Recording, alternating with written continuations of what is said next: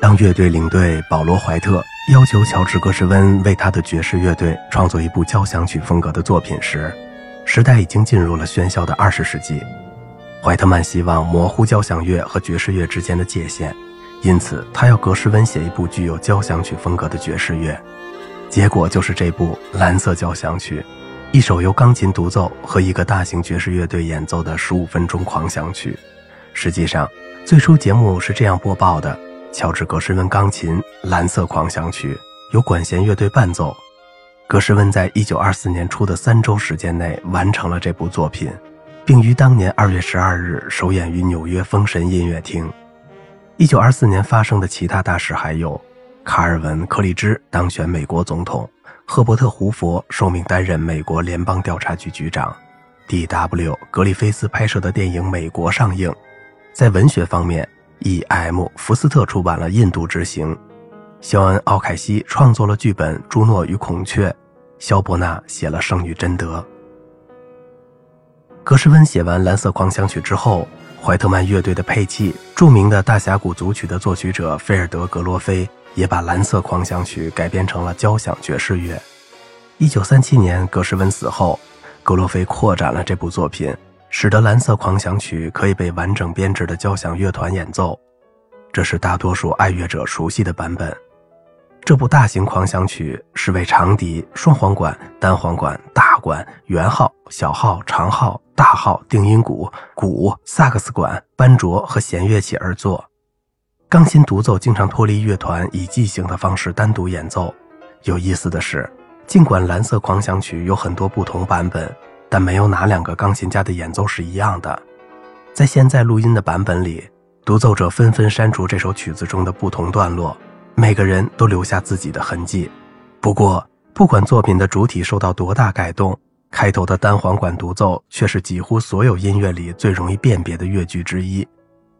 伍迪·艾伦将其用于他导演的电影《曼哈顿》中后，使得这首曲子更出名了。《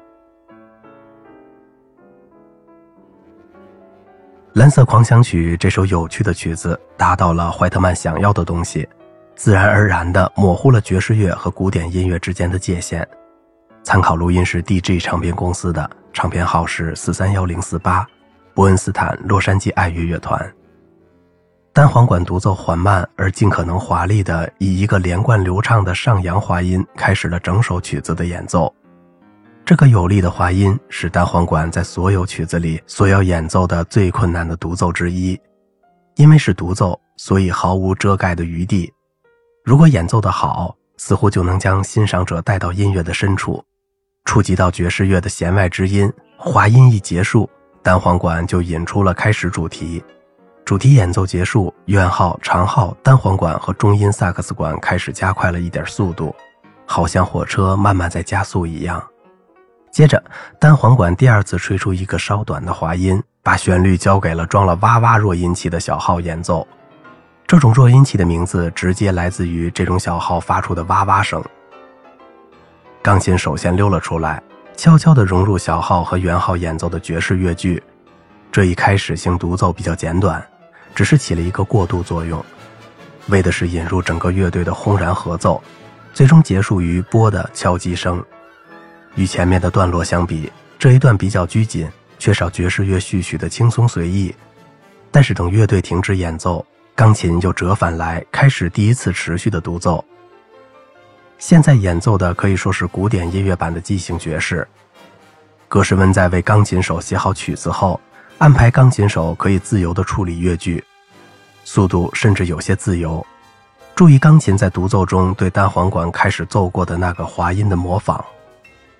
乐队的某些成员在班卓、单簧管、第二小提琴、中提琴和大提琴的带领下，给钢琴独奏增添了一些和谐统一的神韵。但这只维持了很短时间，不久钢琴就开始演奏另外一段更加爵士化和性感的持续旋律。钢琴手可以利用这段独奏好好享受演奏的乐趣。但是随着整个乐队开始强行给流畅随意的曲子塞进僵硬的成分，钢琴独奏被生硬地打断了。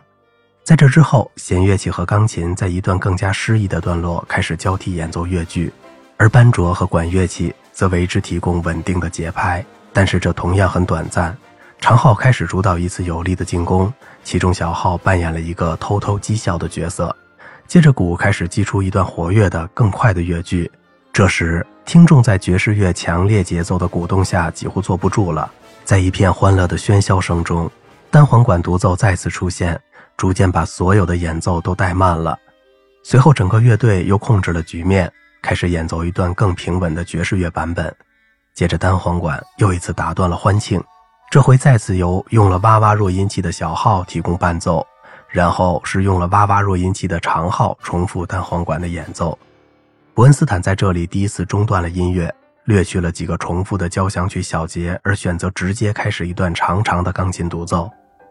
实际上，这张唱片中的中段删掉了打断钢琴独奏的弦乐段落，使得钢琴独奏听起来更像是一首独立的曲子。由于钢琴手有机会自由处理旋律、拉长旋律的外形和使它们更性感，这段独奏听起来更像是一段即兴表演。在钢琴独奏的过程中。元昊也加入进来，零星的添加点微妙的重音，但是接着钢琴继续以爵士乐演奏手法缓缓独奏那些动人的旋律。这段钢琴独奏给人以打击乐的感觉，但随着一段华丽而悠闲的旋律的出现，气氛彻底变了。在萨克斯管、弦乐器、双簧管和单簧管奏出的丰富乐音中，元昊轻盈地奏出梦幻般的声音。对于那些喜欢看电视广告的人说。他们不难在二十世纪九十年代初的美国联合航空公司的广告片中认出这段主题旋律。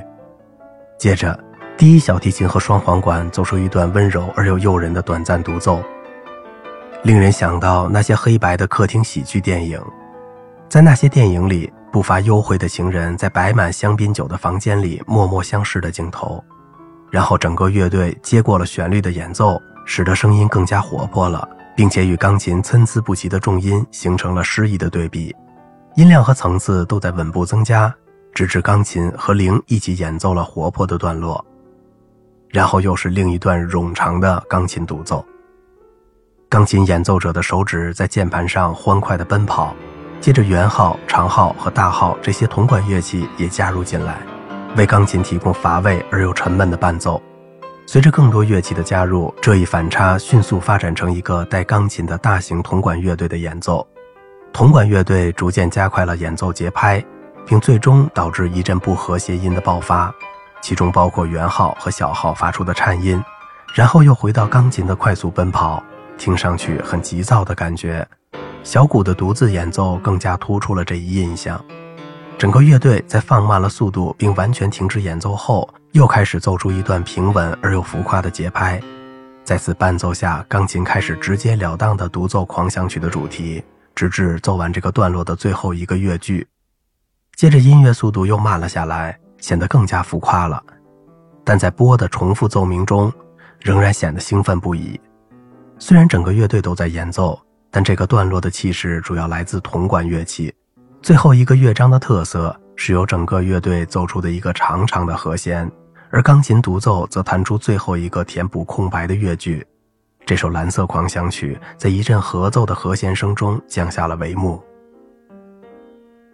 莫里斯·佩雷斯大师说：“随着单簧管一阵猛烈的演奏，乔治·格什温的蓝色狂想曲真正开始了自己的音乐会生涯。在那个最早的爵士乐团版本里，这首曲子即使不是第一首。”至少也是受非洲裔美国黑人文化影响最有名的一首曲子，它的结构真是令人难忘。从充满感染力的拉格泰姆到宏大的旋律，这段流畅顺滑的音乐包含了最大范围内的调子，经由加勒比海跳舞回家。蓝色狂想曲是有助于了解爵士乐时代的真正佳作。可供选择的录音版本是伯恩斯坦洛杉矶爱乐乐团。尽管伯恩斯坦做了一些编辑。但这仍是一次由伯恩斯坦担任指挥和钢琴手的出色演奏。